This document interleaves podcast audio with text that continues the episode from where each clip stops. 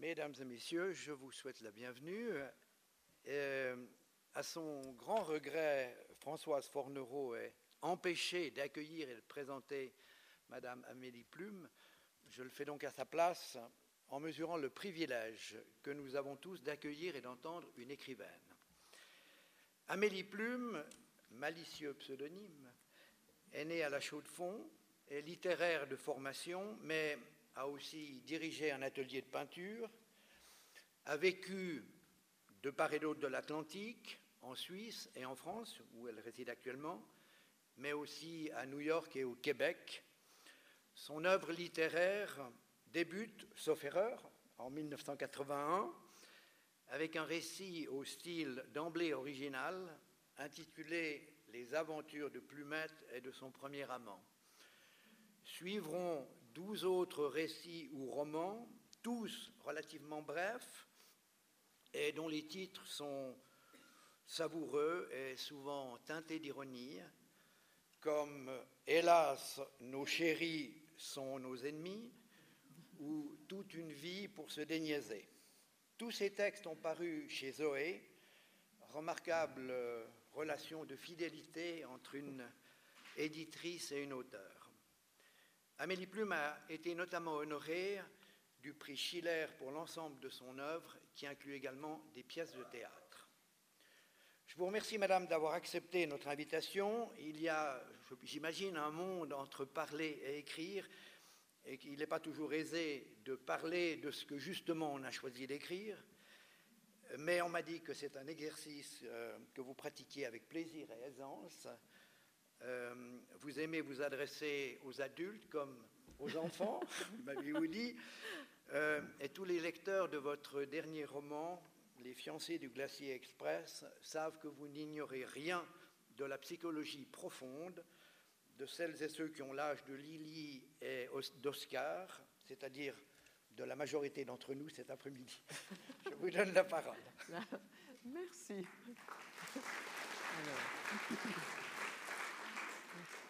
Alors, bonjour mesdames, bonjour messieurs. Merci tout d'abord au professeur Junot qui me présente euh, aussi aimablement. Une petite pensée pour Madame Fornereau qui est une amie et puis, euh, merci aussi à Connaissance 3, aux organisateurs et à vous tous d'être ici pour m'accueillir. Alors, je vais commencer, comme effectivement l'écriture, c'est tout à fait autre chose que, que, de présenter son écriture. Alors, je, vais commencer par une lecture brève d'un texte Ensuite, je vous parlerai un petit peu de mon cheminement dans l'écriture, comment l'écriture a commencé pour moi, et ensuite euh, comment j'ai passé plus ou moins d'un livre à l'autre. Et je vais couper ces explications par une lecture dans toute une vie pour se déniaiser et finalement une lecture de Les fiancés du glacier express.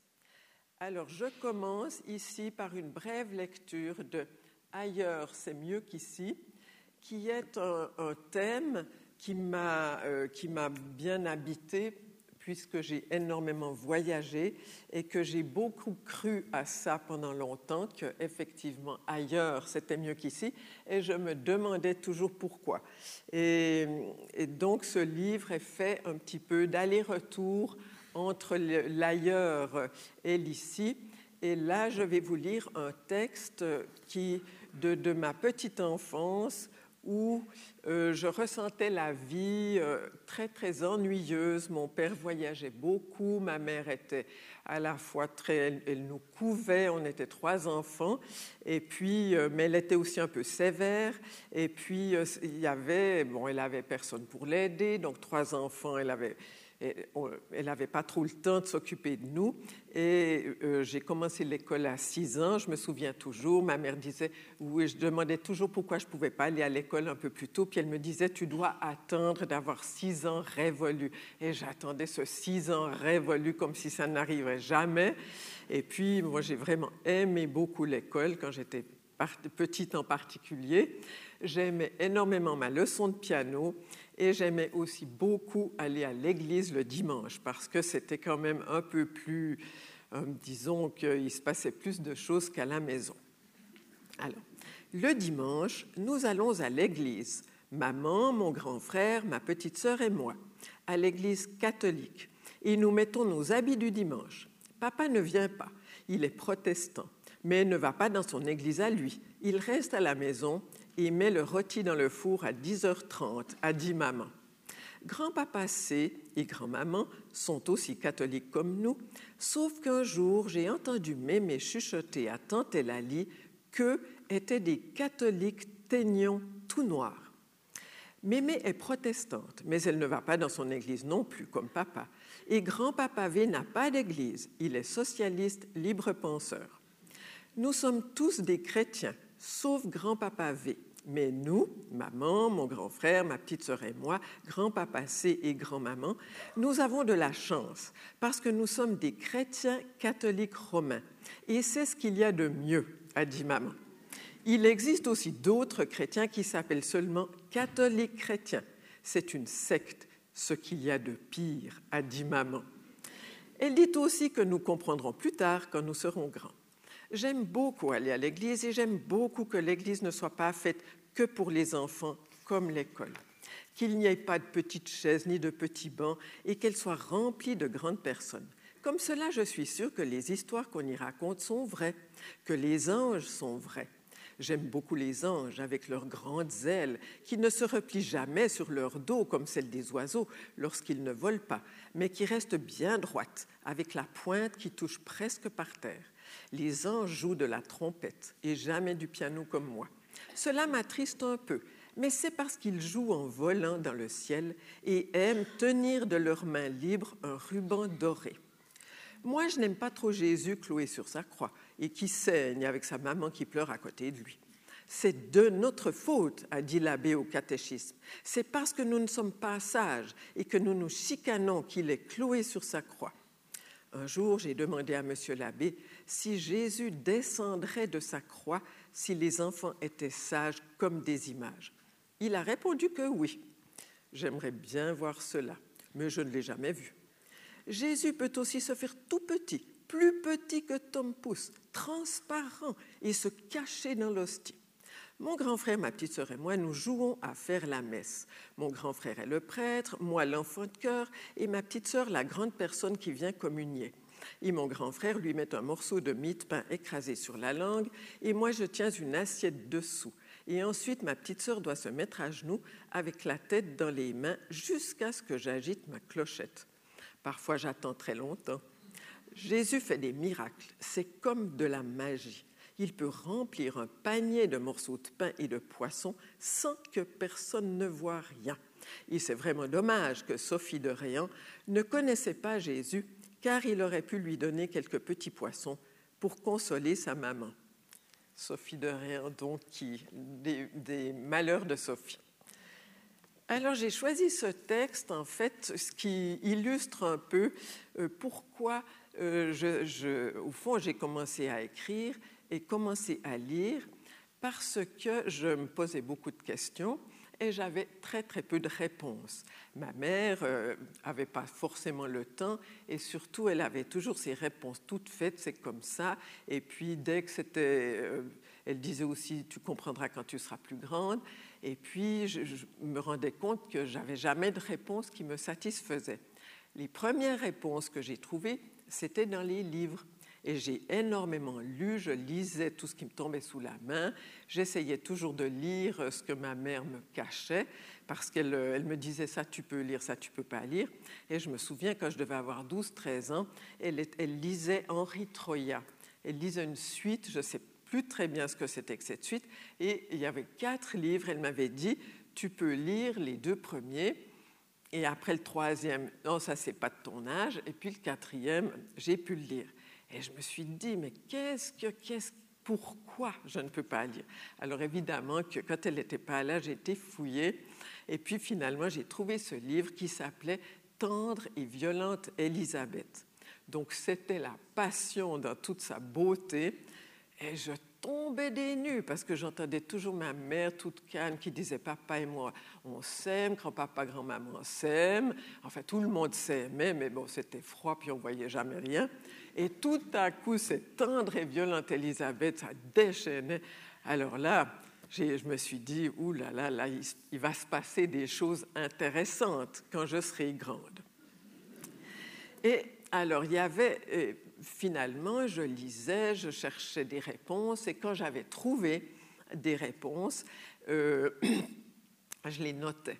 Et ça, ça, été le début de mon écriture, et je crois vraiment qu'au début de mon écriture, c'était, et d'ailleurs c'est resté jusqu'à, peut-être encore jusqu'à aujourd'hui, c'est un désir de comprendre, de comprendre la vie. Je n'y comprenais rien, et puis euh, je me posais 36 questions. Euh, je me, par exemple, mon père voyageait beaucoup, et j'avais envie de voyager. Et, je disais à ma mère, quand je serai grande, je voyagerai. Puis elle me disait, quand tu seras grande, tu auras des enfants, tu ne pourras pas voyager. Ah, je me disais la tuile. Alors, euh, et puis je ne savais pas. Alors après, je me disais, en fait, mon père peut voyager parce qu'il est un homme. Donc, alors moi, je suis une petite fille, je vais devenir une grande fille. Comment faire pour avoir sa vie à lui, qui a l'air d'être tellement plus intéressante que celle de ma mère?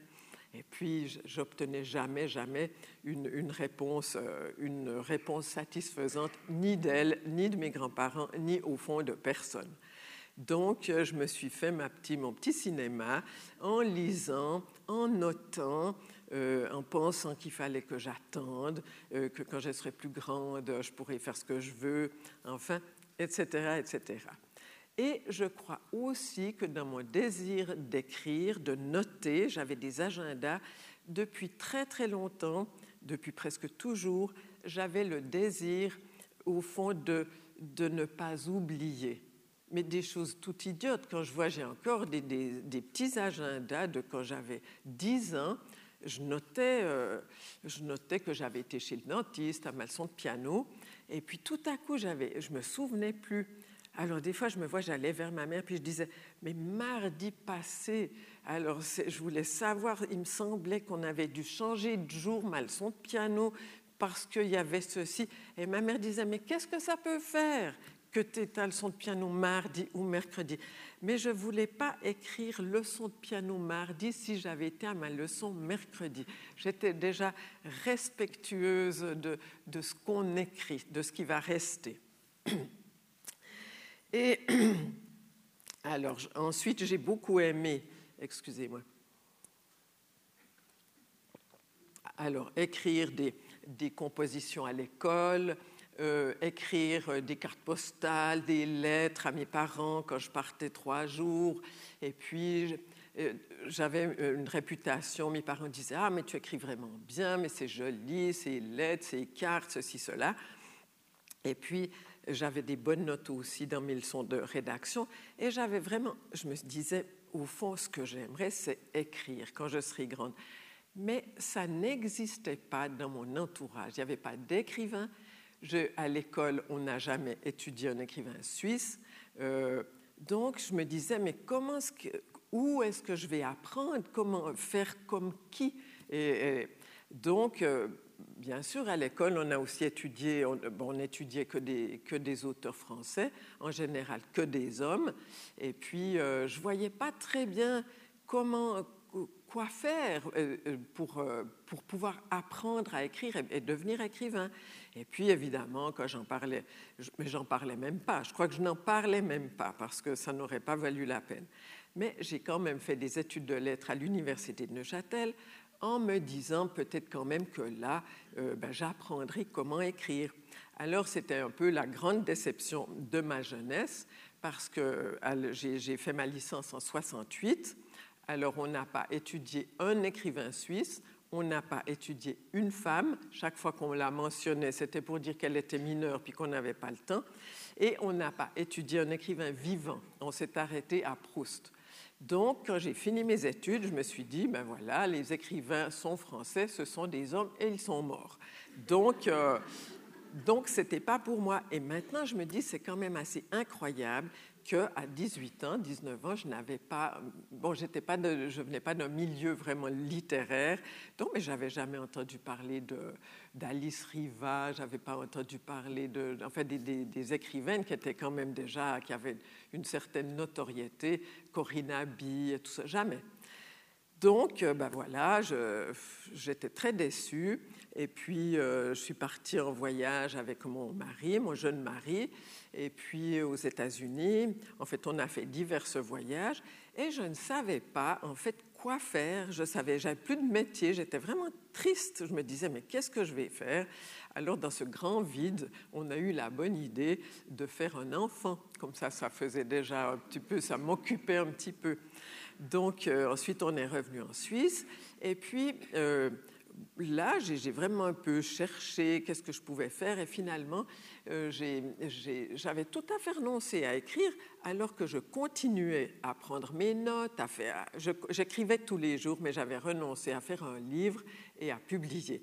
Et je me suis lancée grâce à mes filles, j'ai une autre petite fille, et je me suis lancée dans un atelier de peinture pour développer la créativité chez les enfants.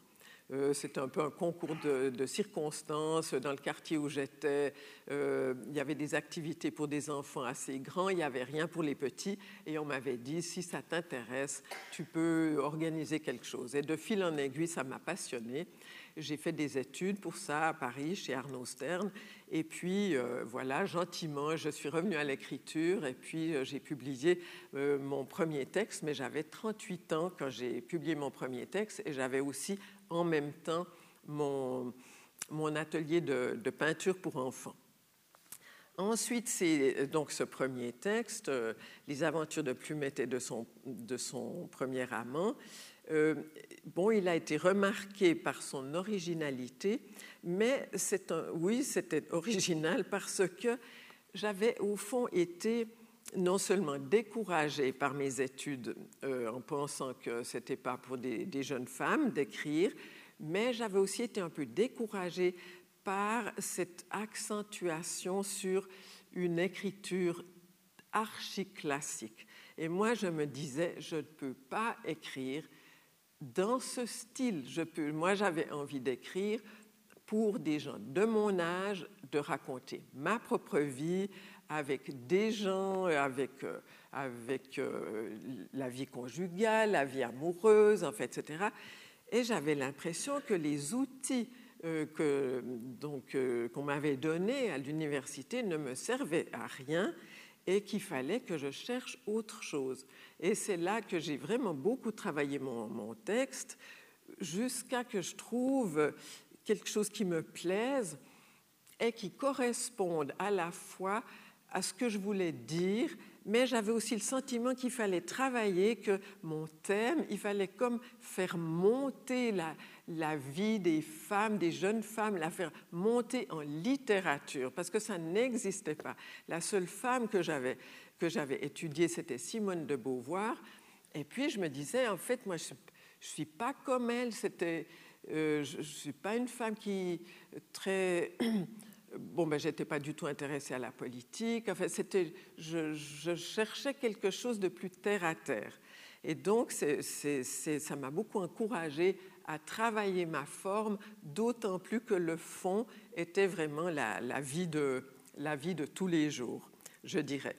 Ensuite, j'ai enchaîné avec Oui, Émile pour la vie, ça c'est une crise conjugale. Ensuite, En bas, tout en bas dans la plaine, suite de la crise conjugale.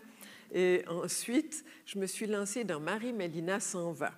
Alors ça, c'était ma première tentative, au fond. Je me suis dit, mes trois premiers livres euh, euh, tournent autour des relations euh, humaines, des relations conjugales, amoureuses. J'avais déjà passablement voyagé. Et je me suis dit, maintenant, je laisse tomber tout ça et je vais me lancer dans des récits plutôt de voyage. Et j'ai eu beaucoup de peine à faire ce livre parce que c'est un peu comme si je n'arrivais pas à faire décoller mon héroïne. C'était, je voulais la faire partir et en fait, elle ne partait pas. Et je ne comprenais pas très bien pourquoi. Et puis ensuite, petit à petit, j'ai un peu compris, et, mais j'ai plutôt compris dix ans plus tard que, bon là, j'ai quand même réussi à faire mon livre, mais je me suis aussi rendu compte plus tard que, euh, par exemple, c'est ailleurs, c'est mieux qu'ici, venait beaucoup de ce que mon enfance, euh, qui avait été euh, à la fois douce, mais euh, un peu triste ou nette, parce que finalement ma mère était, était, était assez mélancolique. Et c'est comme si il y avait cette lourdeur qui restait en moi, même qu'elle était décédée, et qui restait un petit peu dans les lieux où je vivais, et que c'est pour ça que je pensais, si je veux vraiment m'alléger, euh, il faut que j'aille ailleurs.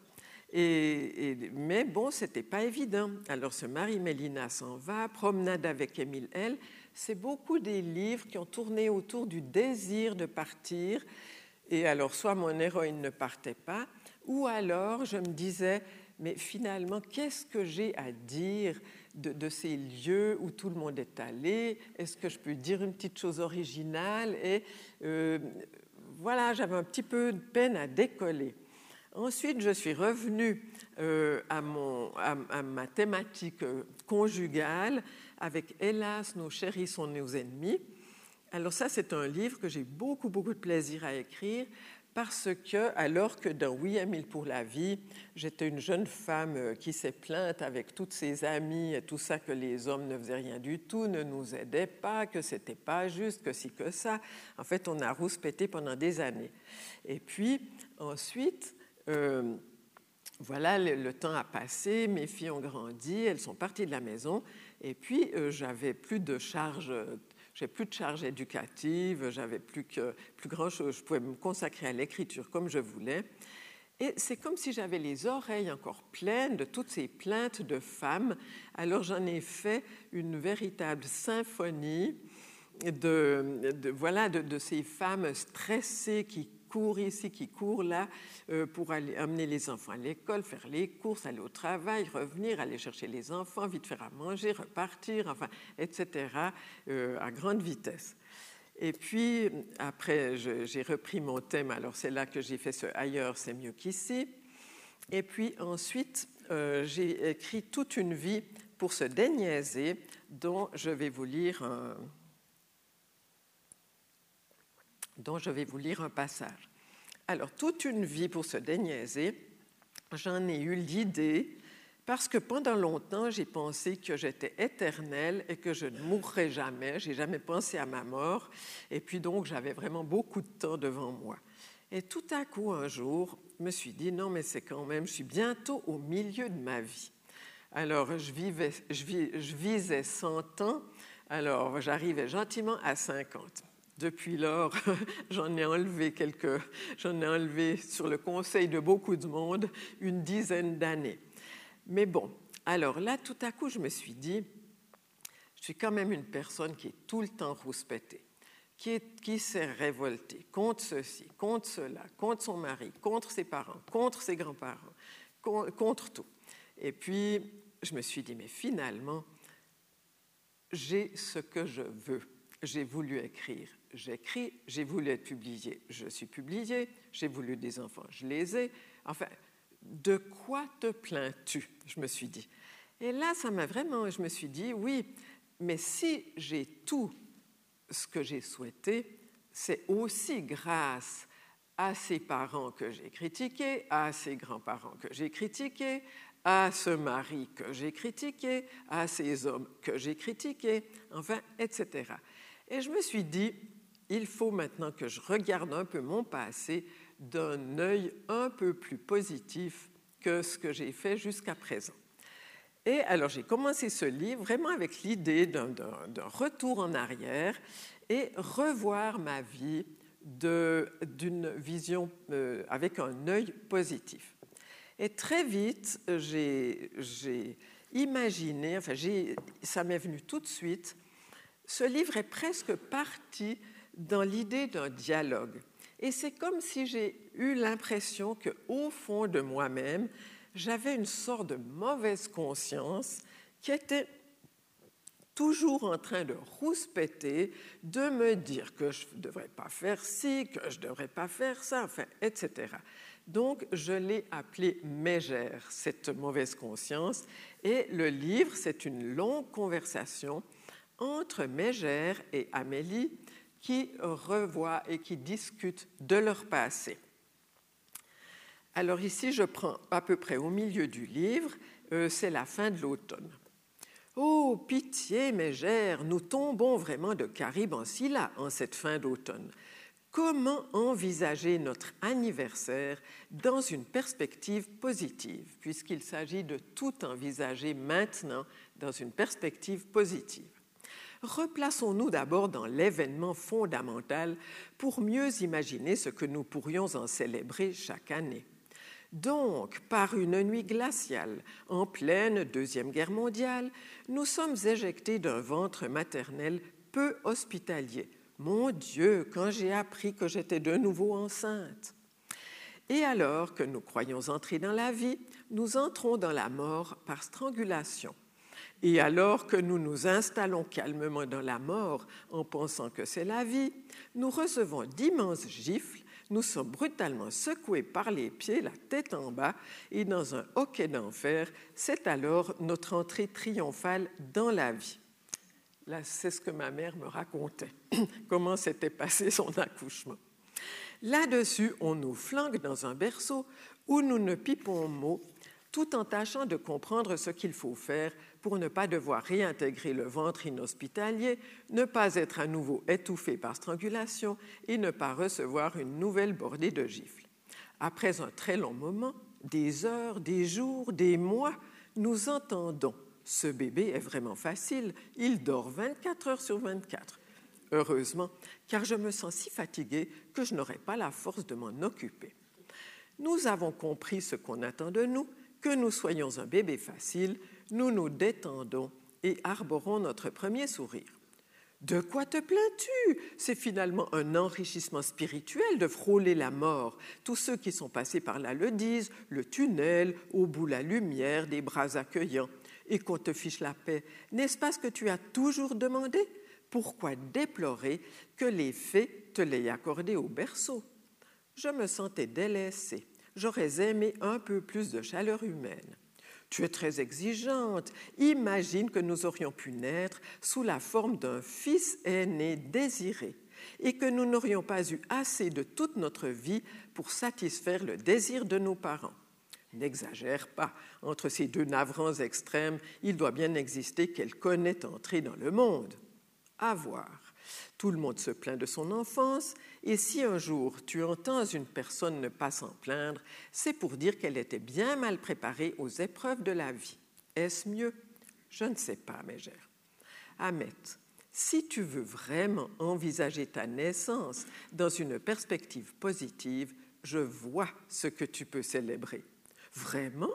Tu ne plaisantes pas, Mégerette Je ne plaisante tu peux célébrer le fait d'être en vie, parce qu'avec une telle naissance, nous devrions être mortes. Mais c'est une excellente idée, mégère, célébrer au jour de son anniversaire le fait d'être en vie. Où vas-tu dénicher de telles trouvailles? Chez les hérissons, chérie. Et cette année, il y aura un cadeau exceptionnel. Waouh Notre anniversaire tombe le jour de la pleine lune de décembre. Alors, sa vieille hérissonne, c'est quelque chose. Je ne sais pas quoi, mais c'est vraiment quelque chose. Buvons une coupe de champagne à la pleine lune de décembre. Donc, bonne nouvelle, nous sommes en vie et nous le célébrons. Deuxième bonne nouvelle, dans dix jours, ce sera le solstice d'hiver, et alors que nous serons dans la nuit la plus profonde de l'année, la lumière renaîtra. Et c'est peut-être ce qui nous pousse à fêter Noël. Alors, que nous ne sommes pas croyantes, que nous haïssons l'hystérie consommatrice, que nous n'aimons pas les fêtes de famille et encore moins les grandes bouffes. Mais ne rien faire, se calfeutrer simplement pendant une petite semaine sous une couette devant un feu de cheminée en bouquinant et en écoutant de la musique ne suffirait pas. Non, la lumière renaît, il faut une fête, même pour moi qui déteste les fêtes. Et puis, avouons-le, cette année, pour la première fois le gros nuage de mélancolie qui entachait Noël, les grands-pères qui meurent, les grands-mères qui pleurent, le père qui s'échauffe, la mère qui se refroidit, s'est désagrégé, dissipé lorsque j'ai vu ma première petite fille participer énergiquement du haut de ses trois ans à la décoration du sapin et du salon. En quelques minutes, la plupart des décorations de l'arbre étaient accrochées à 40 cm du sol, d'autres posées par terre sur le divan et sur les fauteuils. Selon son vœu, j'ai serré toutes les bougies sur une seule et même branche à environ aussi 40 cm du sol. Tout en s'activant, elle m'a demandé si je croyais à Jésus. J'ai dit que non. Elle m'a expliqué que ses parents non plus, mais son autre grand-mère oui. Et elle a conclu fermement, moi j'y crois. Ça m'a beaucoup plu et je suis allée acheter une crèche dans laquelle j'ai glissé des petits Pères Noël, des dames de Noël, des nains, des fées, des elfes et toutes sortes d'habitants de la forêt magique de la profonde nuit de décembre. Un monde enchanteur pour égayer celui du pauvre petit Jésus, de sa triste mère vierge et de son pathétique beau-père puceau. Bon, sans commentaire, passons au réveillon. Ah là là, encore le réveillon à tirer. Quelle plaie, non mais quelle plaie, mégère, ça n'en finit pas. Et fête, et fête, et fête, et fête. Et quoi? Une nouvelle année qui passe à la trappe, un nouveau pas vers la mort. Nous prend-on pour des, des guignols? N'est-on pas en démocratie? Pourquoi obliger le peuple à faire la fête? Âme, ton lamento de hulotte me brise. Tu n'es pas à la hauteur de ton ambition. Les lecteurs et les lectrices vont fermer le livre. Qu'est-ce que le réveillon? Sinon une soirée où nous mettons notre belle robe noire décolletée, notre beau collier en or, où nous mangeons et buvons comme jamais dans l'année, bavardons, dansons, et à minuit, complètement ivres et écœurés, nous crions bonne année, et puis nous rentrons, nous vomissons, nous enlevons notre belle robe noire décolletée, notre beau collier en or, et nous nous couchons. Que d'histoire, que d'histoire pour si peu de choses. Est-ce que tu n'aimes pas mettre ta belle robe noire décolletée?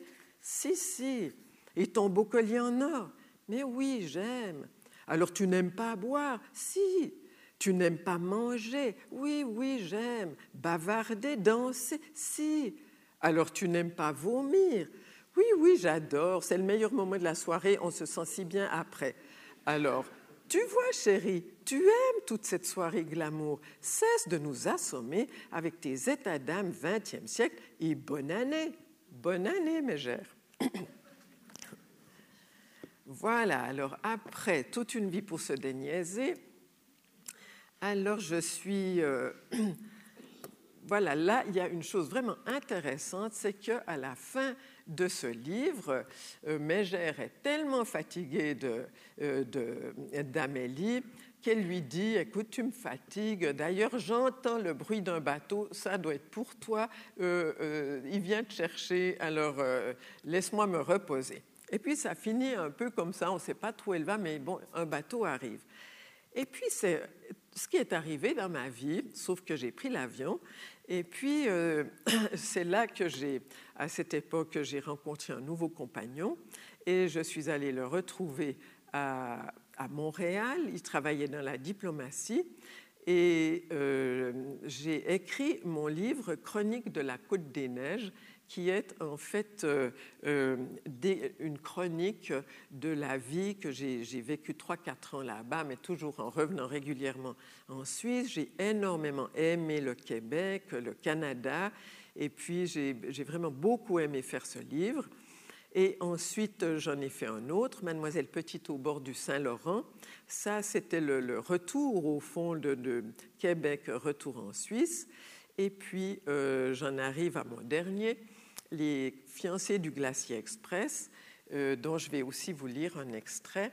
Et puis, alors, euh, où, contrairement à mon premier livre, le, Plumette et les aventures, de son, les aventures de Plumette et de son premier amant, où quand je le relis, je me dis, oh mon Dieu, l'amour, c'est quand même assez terrible. L'amour chez les jeunes, mais c'est tellement dur, et puis il s'envoie promener, puis ci, puis ça. Enfin, je, trouve, j'ai gardé pas un très très bon souvenir de mes amours de jeunesse.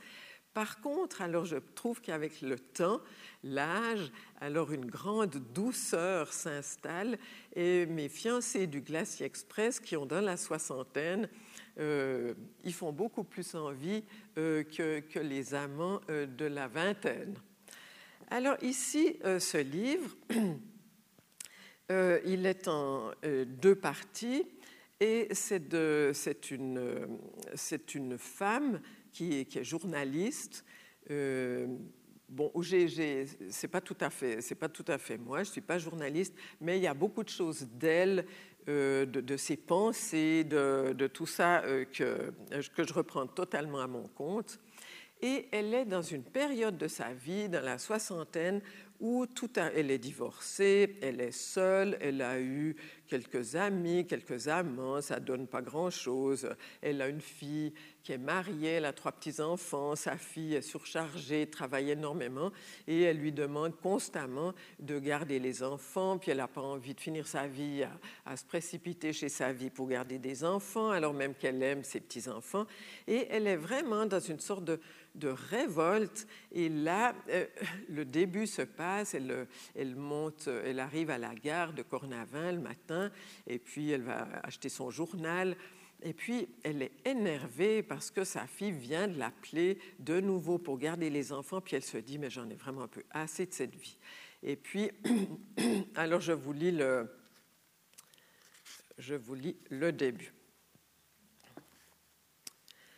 Qu'a-t-il à me regarder, celui-là, avec ses yeux étonnés, pensifs, doux? Je suis prise en flagrant délit d'exaspération à feuilleter nerveusement une revue sans pouvoir en lire un mot, en regarder une image. La chiante, c'est toi, Cécile, pas les enfants. Ai-je envie de hurler à la ronde? Poser la revue sur son étagère, s'éloigner. Pourquoi être monté jusqu'au kiosque de la gare alors qu'en début de semaine, je n'achète pas de journaux? Besoin de bouger, de fuir ce téléphone, évidemment. Oui, mamouche, c'est trop pour toi, je sais, mais je n'ai pas d'autre solution. Je te les déposerai à 7h30 et viendrai les rechercher dès que possible. Dès que possible, dès que possible. Elle me tue, ma Cécile. Nous avions pourtant convenu qu'elle ne me demanderait plus de les prendre les trois à la fois. C'est infernal. Cinq ans, trois ans, neuf mois.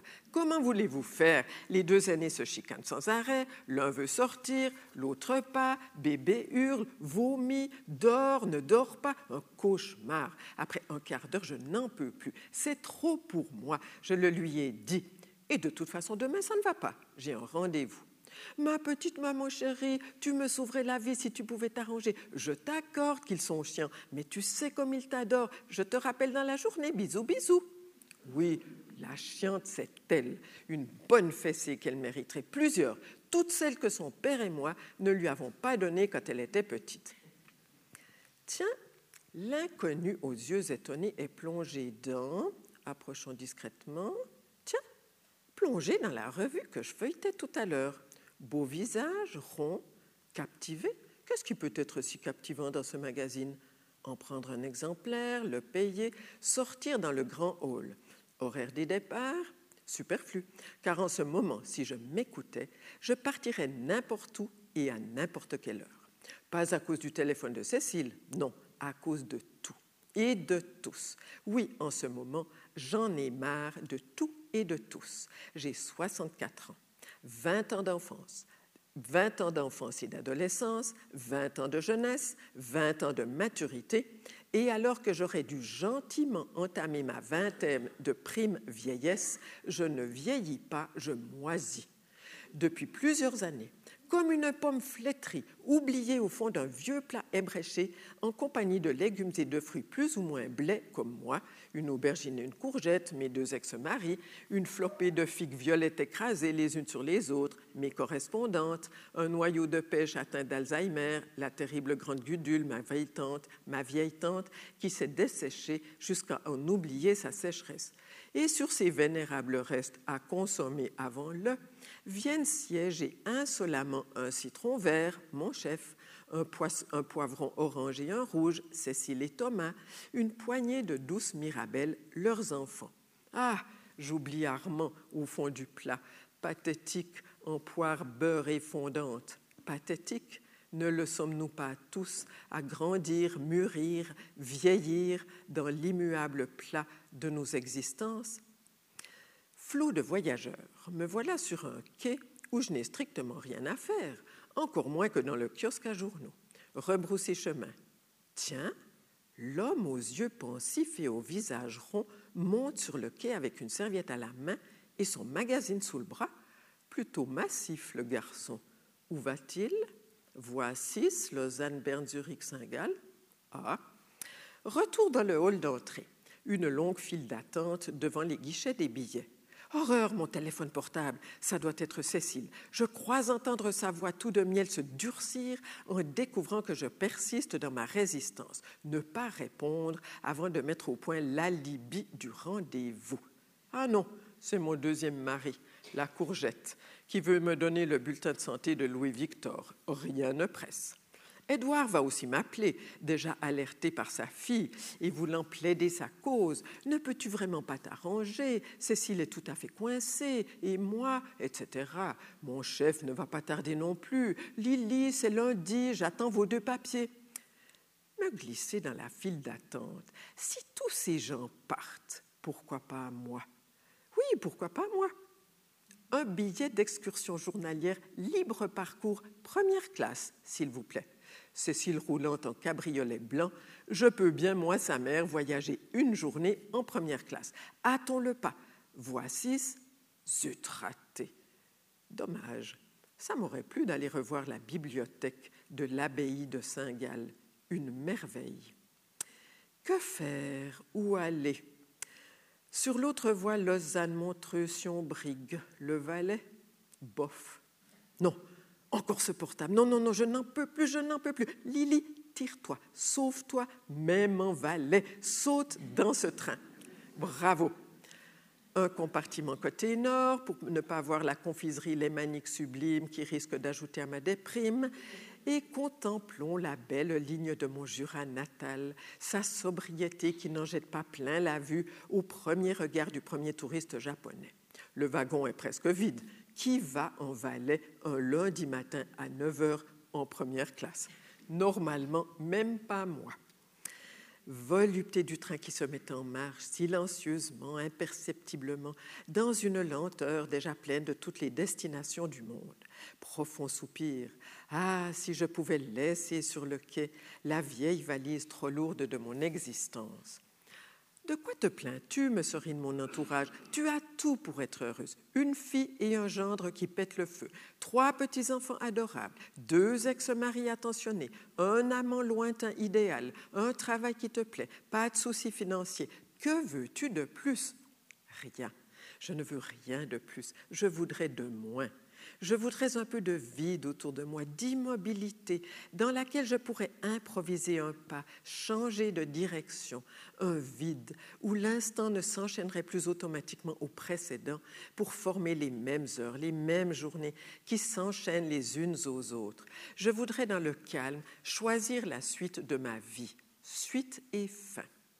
Inquiétant mon état de moisissure doit être plus avancé que je ne l'imagine, car en ce moment même, je suis dans le calme et le silence rêvé, mais ne me sens pas comblé, pas du tout. La vieille valise n'est pas restée sur le quai. Je me sens coupable. Si Cécile me voyait, si les enfants me voyaient, oh, en train, grand-mère, on peut venir avec toi si mon chef me voyait, devrais-je toujours attendre vos papiers jusqu'à la dernière minute, Lily? Et j'entends la voix déçue de l'aubergine. Tu n'es pas à la maison. Dommage, je voulais descendre, prendre un café. Oui, belle ligne du Jura, sobre beauté, austérité, dignité, rigueur. Mes origines représentent un idéal de vie ainsi que les gestes soigneux et précis de mes ancêtres horlogers que je sens au bout de mes doigts quand je m'applique à mes travaux d'écriture. Respectueuse du beau papier et de l'encre, comme ils l'étaient de leurs montres et de leurs outils. Tiens, je n'y ai pas pensé plus tôt, je n'y ai pas pensé. Plutôt que le Valais, je pourrais encore opter pour ma terre natale. Il me suffirait de changer de train Lausanne, direction Neuchâtel, etc. Mais que faire sur ma terre natale? Visiter les tombes de mes parents, celles de mes grands-parents, m'exclamer à chaque carrefour que tout a changé, que je ne reconnais pas les paysages de mon enfance. Aurais-je même envie de les reconnaître? Mieux vaut encore le Valais, où je n'ai pas envie d'aller non plus, à vrai dire. Mais à vrai dire, où ai-je encore envie d'aller moi qui rêve de partir? En tout cas, pas à Copé, Nillon, Roll et compagnie, verdoyant, rougeoyant, jaunissant, brunissant, en veux-tu, en voilà, et ça ne réussit même pas à cacher la consternante barrière des sommets savoyards, nous rappelant sombrement, si on avait pu l'oublier, notre, notre enfermement helvétique. Enfin, passons et osons ouvrir notre téléphone portable. Deux messages, Cécile évidemment, rappelle-moi, et Édouard évidemment, rappelle-moi. Commençons par Édouard. Oui, Édouard, bonjour. Non, dans le train. Oui, le train du Valais. Mais oui, un reportage. Pour demain, ce sera très difficile. J'ai un rendez-vous. Oui, très important, très. Je ne t'entends plus. On entre en garde de Gland. Te rappelle plus tard même loufoque ce portable, avec la possibilité de couper n'importe quelle conversation délicate par l'intersidéral Je ne t'entends plus. Mettre au point mon scénario pour Cécile, qui est plus coriace qu'Édouard. Lui ne peut simplement pas dire non à sa fille, mais avec ses leçons d'italien, son vélo, ses rendez-vous chez la physio, il a toujours un alibi, tandis que moi, indépendante, pas sportive et en bonne santé, c'est la galère, j'ai toujours l'air disponible. Donc, je suis dans le train parce que mon chef m'a envoyé à l'improviste en Valais pour recueillir un témoignage susceptible d'entrer dans ma chronique GMG. C'est la chronique Grand-mère grincheuse. Et demain, j'ai un rendez-vous que je peux difficilement renvoyer. Attention avec ces lettres catégoriques je ne peux tout simplement pas renvoyer ce rendez-vous, Cécile, n'insiste pas. Ce qui me déprime à l'idée d'aller en Valais ou dans le Jura, c'est que je ne sens plus ce que j'aimais, la saveur, la saveur du lieu, de l'air, de la terre, où que j'aille, mes yeux tombent sur un souvenir, Cécile, petite fille qui trébuche, plus grande, qui a peur des vaches. Cécile, jeune fille qui boude. Moi-même, petite fille avec mes parents, avec mes grands-parents, avec Édouard, avec amis et amis, avec Régent. Toute ma vie sème sa mélancolie le long des sentiers, au pied des sapins et des mélèzes, dans les prairies fleuries, le long des murs de pierre sèche qui entourent les pâturages, sur les façades brûlées des vieux mazots, sur les immenses toits recouverts de neige des fermes neuchâteloises, sans parler de la vie au chalet, que je peux conjuguer à tous les temps et par tous les temps. Tu te souviens? Non, je ne veux pas finir ma vie à me souvenir. L'histoire de la confiture aux abricots serait parfaite pour ma rubrique, ma cueillette valaisanne. J'ai été bien inspirée d'emporter quelques témoignages et mon ordinateur. En fait, Lily est journaliste, elle a une chronique et c'est les grands-mères grincheuses ou futées qui lui envoient des lettres et elle, euh, elle les publie et ensuite il y a des petites discussions qui s'organisent. Alors là, elle en publie une. Chère mademoiselle Petite, chaque mardi, je me précipite sur le journal pour lire le témoignage de la grand-mère grincheuse de la semaine. Le jeudi, je réfléchis avec les grands-mères futées et le samedi, je savoure vos conclusions toujours si drôles. Je découpe les articles et les collectionne. Ainsi, peu à peu, je me construis une résistance à l'amour étouffant de mon entourage. C'est difficile, sans fin. Voici mon témoignage. J'ai 66 ans, trois enfants mariés et sept petits-enfants que je garde régulièrement. Tous les dimanches soirs, nous sommes 15 à table, de gros mangeurs, c'est épuisant pour moi. Mais il y a des habitudes qu'on ne change pas, et je ne vous parle même pas de ma vieille maman. L'aide de mon mari, mieux que rien, je suis d'accord, consiste en des exclamations de gratitude et d'admiration depuis son canapé où il est affalé presque toute la journée. Plus âgé que moi, il est asthmatique et n'a qu'un rein. Tu es exemplaire, une force de la nature. Comment tiens-tu le coup? Je te suis infiniment reconnaissant. J'en viens au fait. Dimanche passé, après le repas en famille, enfants et petits-enfants s'en vont. Je range et fais la vaisselle sous les exclamations en apnée de Marcel, qui est totalement épuisé, moi aussi, mais en silence, quand Daisy, ma voisine et amie, frappe furtivement à la porte et me présente un cajou d'abricots flétris. Je n'ai pas voulu vous déranger plus tôt. La famille, c'est sacré. Ils ne présentent pas très bien, mais sont succulents. Je les ai ramassés sous l'arbre cet après-midi. Ils ne tiendront pas jusqu'à demain. Je te conseille de les laver, couper et recouvrir de sucre ce soir. J'en ai déjà préparé 10 kilos pour moi. Ce sera la meilleure confiture de l'année. Les petits s'en lécheront les doigts. Eh bien, chère mademoiselle Petite, malgré vos précieux conseils et ceux des GMF que je relis le soir, je suis restée bouche bée devant Daisy et ses abricots flétris. Et puis, vous ne devinerez jamais ce que j'ai fait. Je l'ai remerciée au lieu de la tuer. Puis, dès qu'elle a déguerpi, je suis tombée sur Marcel dans le canapé. C'est lui qui a failli mourir. Et j'ai sangloté. Je n'en peux plus, je n'en peux plus. Il me tapait gentiment le dos. Et puis, vous ne devinerez jamais ce que j'ai fait. J'ai pleuré pendant deux heures sur les abricots que j'ai lavés, triés, d'où j'ai enlevé les parties gâtées et je les ai recouverts de sucre. J'étais à bout et tellement énervée que je n'ai pas pu m'endormir, ce qui a donné une épouvantable crise d'asthme à Marcel. Je me suis relevée, j'ai tout jeté à la poubelle et en me recouchant, j'ai recommencé à pleurer à l'idée que mes petits-enfants ne pourraient pas se lécher les doigts trempés dans la meilleure confiture de l'année. Qu'aurais-je pu faire de mieux, chère mademoiselle Petite? Merci d'avance de vos précieux conseils ainsi que, ceux de, ainsi que de ceux des grands-mères futées, avec mes meilleures salutations, Marie-Jeanne Fuyy. voilà.